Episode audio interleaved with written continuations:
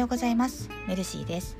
こちらの番組は私みたいに起業して自分の好きなことで生計を立てたいとか何かビジネスをやっていきたいと思って日々模索しながら行動していらっしゃる方へ向けて起業して間もない今の私だからこそ気づいたり学べたりしたことをシェアしていこうという番組でございます。そして私はカラーセラピストでもありますので番組の最後に色メモというコーナーで色の効果についても少しだけ紹介しております。というわけで本日も早速始めていきましょう。さて本日のテーマはやらないことを見つける。これでいこうと思います。私もそうですけれどやりたいこととかやらなくちゃいけないことってよく考えたりリストにしてみたり考えてみたりしませんか？けどあれこれごちゃごちゃある中で逆にやらないことやりたくないことやらなくてもいいことそんなことを見つけて時間を増やす。で他に時間を回す。こういう知恵ってたまにツイッターでもそうですけれどインフルエンサーの方の発信でも見かけますよね。で今朝ニュース記事を眺めている時にこのやりたくないことをビジネスにしたっていう記事があってすごく面白かったのでシェアします。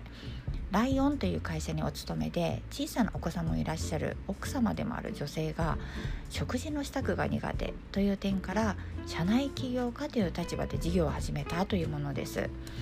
どういう内容かというと LINE で近所の飲食店に夕食作りを依頼しておくと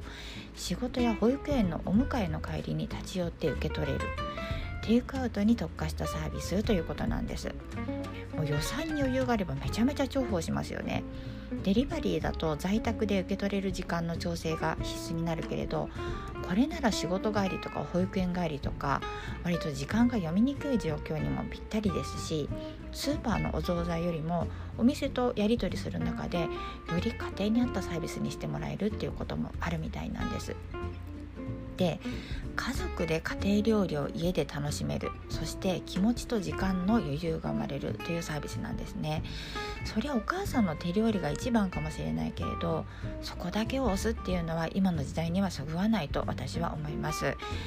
でもちろんこのサービス自体もすごいなと思うんですが発想とか着目がすごく参考になると思ったんです。ちょうど昨日私が尊敬しているマダムさんがツイッターで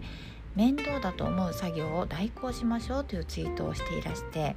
それはブログに関する話だったけれどもまさにこれって思います。たまたま偶然だけどサービスの本質が一致していますよね。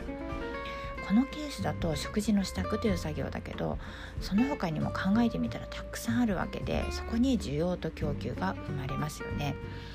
自分だったら私がやりたいことにおいてはまあ、どんな風に使えるんだろうと考えてみたらワクワクしてきたんです何か皆さんも自分のビジネスをやりたいと思っている方は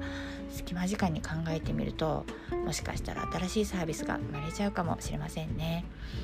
ということで本日のテーマについては以上になります。それではおまけの色メモのコーナーです。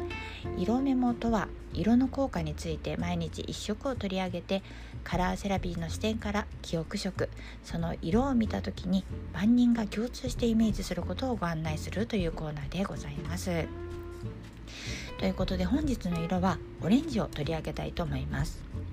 オレンジにもプラスイメージとマイナスイメージいろいろありますけれどオレンジを積極的に使いたい場面っていうのがありまして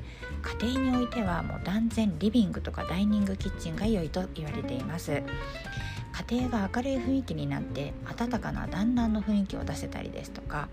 生活に明るさを家族の交流を活発にするなんていう効果もあると言われています。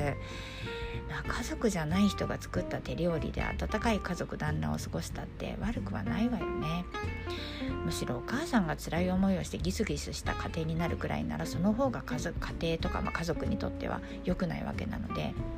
物はサービスは使いようだなと思います。ということで本日は以上になります。いかがでしたでしょうか？私はこちらのこちらを聞いてくださる皆様にそして私に関わる方が健やかな心で笑顔で過ごせるそんなお手伝いがしたい何かきっかけになることをお届けしたいなと思ってこちらの配信ですとか Twitter などシェアしたいと思うことを日々発信しております。もし何かちょっとでもいいなと思うことがあれば是非フォローしていただけると嬉しいです。コメントもまだ全然余裕で返しているので是非お気軽にお声掛けくださいね。さて皆様本日のご予定はいかがでしょうか？いかにも梅雨というお天気になってきましたね。私は今日も通常営業昼間の仕事があり家の仕事もあり自分のやりたいやりたい仕事もあり、まあ、あんまりゆっくりする時間はないけれども楽しく笑顔で過ごせるのが一番と思っております。そうそうこの間ね娘と車に乗っていてローマ字クイズをしていたんですよ。パソコンのローマ字入力を覚えたいらしくて例えば「か」だったら「KA」みたいな。えじゃあ「な行は N」は行は H みたいにクイズをしていてじゃあ和行は？って聞いたら少し迷っていて M とか言って多分なんとなく M と W の形が似ていてどうだっけ？とか思ったみたいなんですよね。で違うなわからないかななんて聞いたら「わら」って言うんですよ。わらそりゃ WWW って書いてわらわらわらとか読むけどさもう運転中なのに死ぬほど笑ったという話でした。というわけで今回は以上になります。本日も最後までお聴きくださいましてありがとうございました。また明日もぜひお待ちしております。ご案内はメルシーでした。それではまた。